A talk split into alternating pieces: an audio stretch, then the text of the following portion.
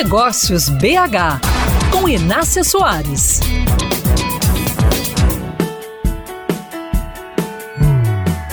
Quem abre uma empresa sabe que terá que administrá-la, e isso envolve todas as áreas. E não é porque você precisa fazer que irá adquirir o conhecimento necessário da noite para o dia. Leva tempo para formar a melhor equipe, criar bons processos e aprender a tomar as melhores decisões. Só que para acelerar o passo, muitos empresários estão escolhendo terceirizar parte da sua gestão para outra empresa. Áreas como contabilidade, finanças e jurídico, que são comuns a todo negócio, passaram a ser cuidadas por especialistas treinados de outra empresa. Conversei sobre esse modelo de prestação de serviços com o CEO da EPAR, Eduardo Luiz.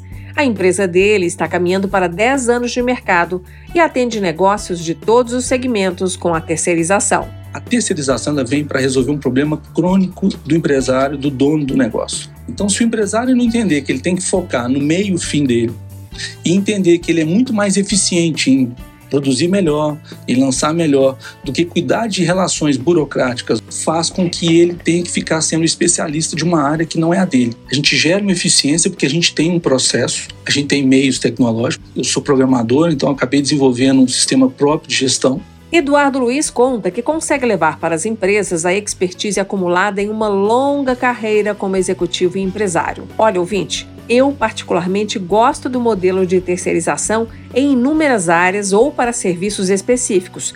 Porque cá para nós, você empreendedor tem que ser insuperável naquilo que você faz de melhor e que envolve seu produto ou serviço. Agora, ser um craque na emissão de DARFs ou de boletos não vai levar a sua empresa a nenhum pódio, né? A entrevista completa com Eduardo Luiz está no meu canal no youtube.com/mesa de negócios. Acesse inscreva-se e use todo o conteúdo para ser um gestor melhor.